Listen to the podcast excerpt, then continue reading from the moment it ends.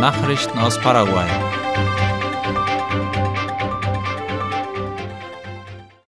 Bolivianische Experten beginnen mit dem Prüfverfahren für die Einfuhr von Fleisch aus Paraguay. Darüber informierte der nationale Tiergesundheitsdienst Senaxa laut IP Paraguay. Vertreter des bolivianischen Dienstes für landwirtschaftliche Gesundheit und Lebensmittelsicherheit Senasac werden hierzulande Labors, Viehzuchtbetriebe und Schlachthöfe besuchen. Alles im Hinblick auf den Export von paraguayischem Rindfleisch ins Nachbarland. Gestern fand in dem Rahmen ein Treffen mit dem Senaxa-Vorsitzenden José Carlos Martín und den Senasac-Experten statt, um die Einzelheiten der Besichtigungen zu besprechen.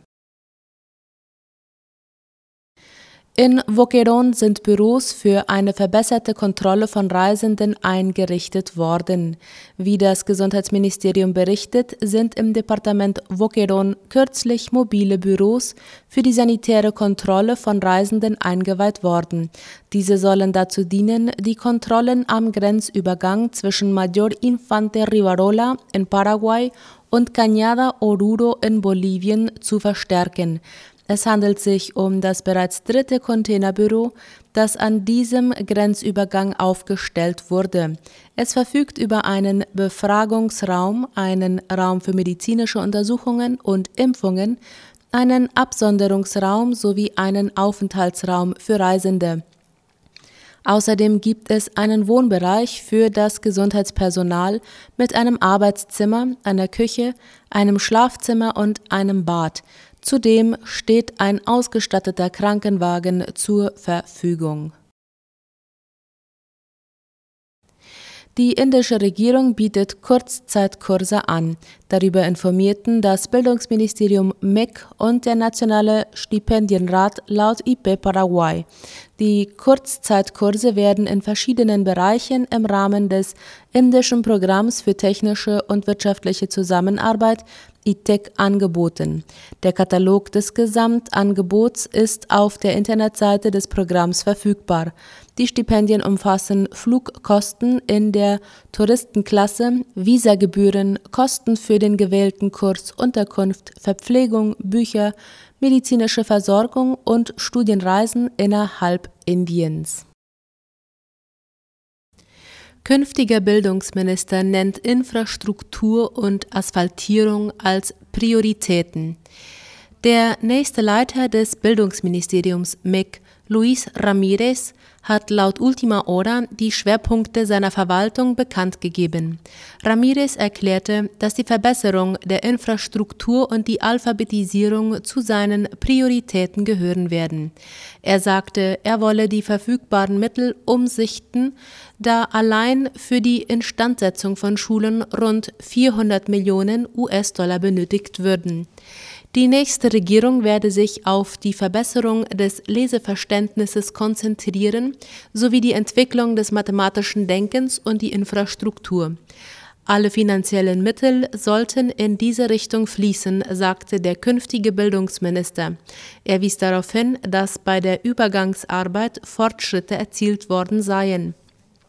Eines der Hauptdefizite des paraguayischen Bildungssektors besteht laut Ramirez darin, dass nicht alle erforderlichen Mittel zur Verfügung stehen. Deshalb müsse bestimmten dringlicheren Aspekten Vorrang eingeräumt werden, so Ramirez.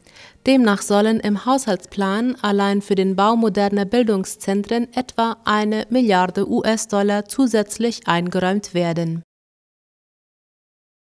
in Alto Paraná ist die Polizei gegen Asphaltpiraten vorgegangen.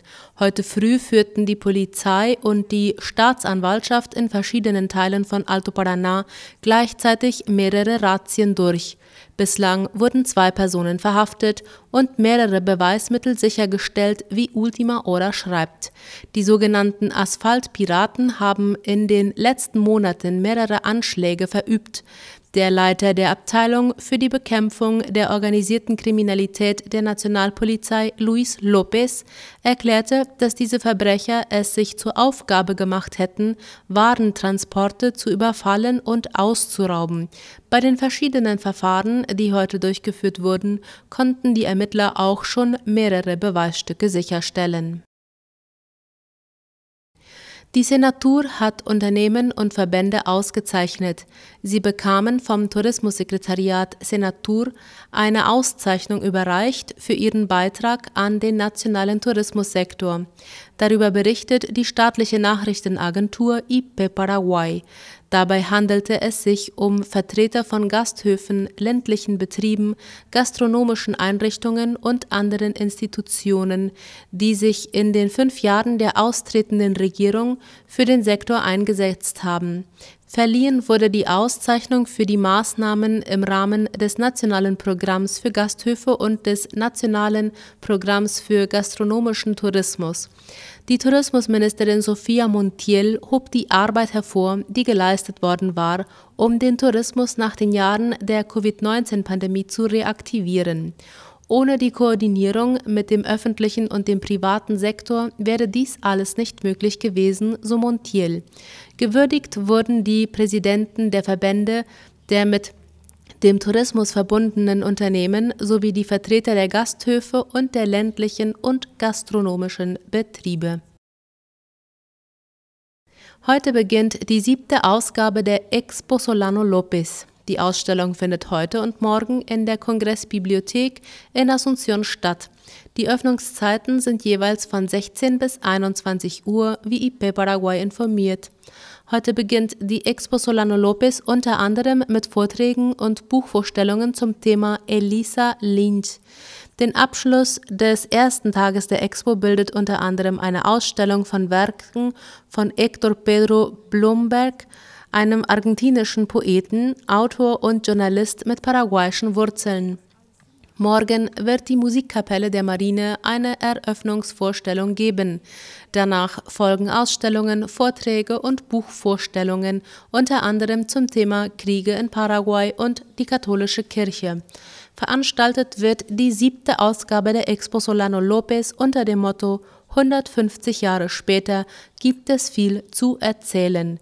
Die Organisatoren veranstalten die Expo mit dem Ziel, die Geschichte Paraguays zu verbreiten. Nachrichten aus aller Welt. Brasilien erlebt Rekordwelle venezolanischer Einwanderer. In den ersten drei Monaten des Jahres 2023 ist eine Rekordzahl von rund 52.000 venezolanischen Migranten und Flüchtlingen nach Brasilien eingereist. Laut Latina Press ist dies die höchste Zahl, die jemals in den ersten drei Monaten des Jahres seit 2020 verzeichnet wurde.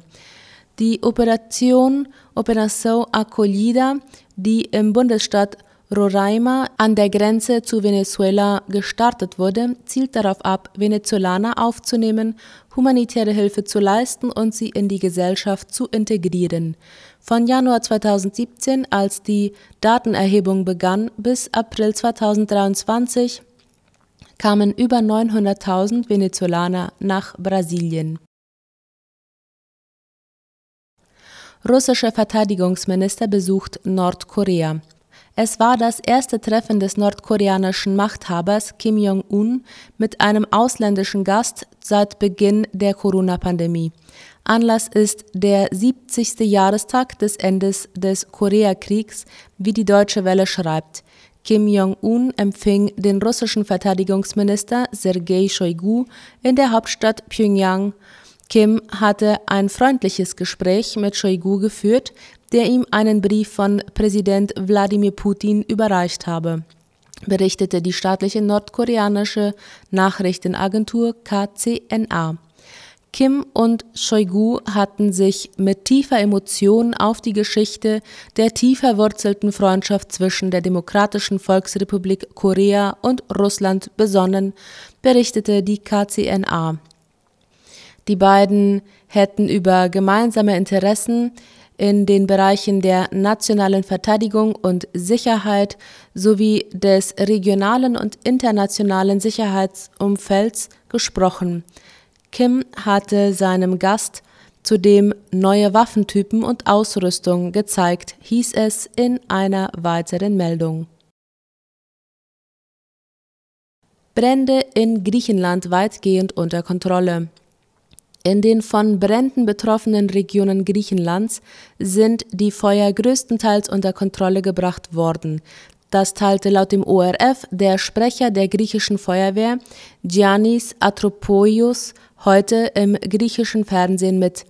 Die Brandgefahr bleibt jedoch groß. Es herrscht weiterhin höchste Alarmstufe, fügte er hinzu.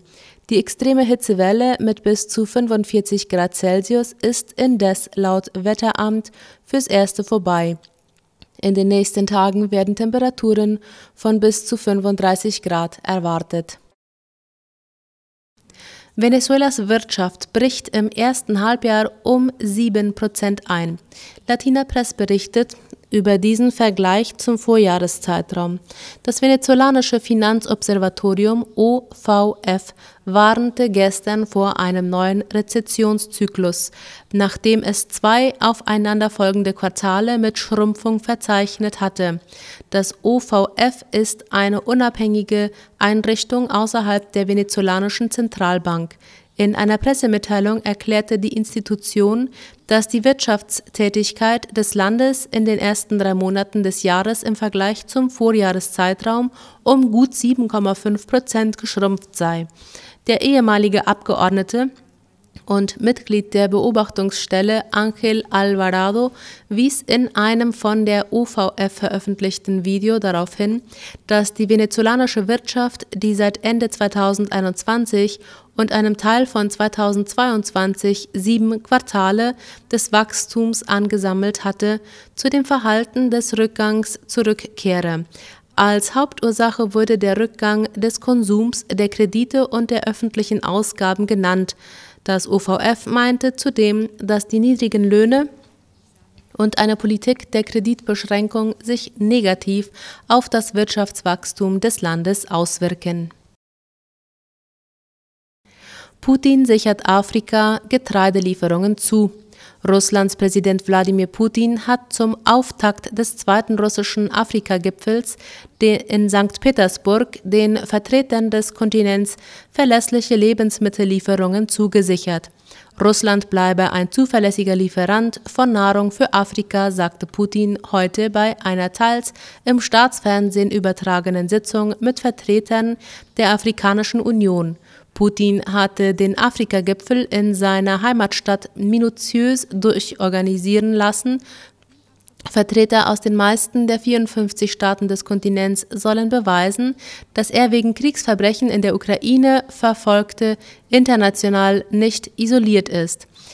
Zum Auftakt des Treffens beklagte der Vorsitzende der Kommission der Afrikanischen Union, Moussa Faki Mahamat, dass der Krieg zwischen Russland und der Ukraine die Lebensmittelkrise teils verstärke. Afrika leide darunter, sagte er laut russischer Übersetzung. Doch als Putin dem der Westen ein Spiel mit dem Hunger in Afrika vorwirft, zur Reaktion ansetzte, wurde die TV-Übertragung abgebrochen. Putin hatte in der vergangenen Woche das Abkommen zur Verschiffung von ukrainischem Getreide über das Schwarze Meer aufgekündigt. Brasilien hat zwei der besten Eisdielen der Welt. Zwei brasilianische Eisdielen, eine in Pará und die andere in Bahia, haben es in die Liste der 100 besten Eisdielen der Welt von Taste Atlas geschafft. Taste Atlas ist ein erlebensorientierter Online-Reiseführer für traditionelles Essen, der unter anderem Rezensionen von Lebensmittelkritikern veröffentlicht. Eine der Eisdielen in Brasilien ist laut Latina Press die 1964 gegründete Eisdiele Cairu in Belém. Taste Atlas kürte das Acai-Eis zur kultigsten Geschmacksrichtung der Eisdiele. Der andere Gewinner war Sorvecheria da Ribeira, die noch älter ist. Das 1931 in Salvador gegründete Geschäft bietet Tapioca-Eis an, das als die kultigste Sorte des Landes ausgewählt wurde. Auf der Liste stehen Eissorten aus verschiedenen Ländern, unter anderem Italien, Portugal, der Türkei, Frankreich, den Vereinigten Staaten und Kanada. Laut Taste Atlas zeichnet sich Cerveceria Cairu durch die Verwendung einheimischer Früchte aus dem Amazonasgebiet aus, die die einzigartigen Aromen der Region hervorheben. In Bezug auf Cerveceria da Ribeira hebt Taste Atlas auch regionale Geschmacksrichtungen wie Tapioca hervor. Das Eis wird aus echtem Tapioca-Mehl hergestellt und mit cremigen Gelato vermischt, was eine köstliche Kombination aus Geschmack und Textur ergibt, so Taste Atlas. Der Reiseführer erklärt, dass die Auswahl sowohl Eisdielen berücksichtigt, die sich durch klassische Geschmacksrichtungen wie Schokolade auszeichnen, als auch solche, die sich durch neue Geschmacksrichtungen und Kombinationen abheben. Soweit die Mittagsnachrichten heute am Donnerstag. Auf Wiederhören.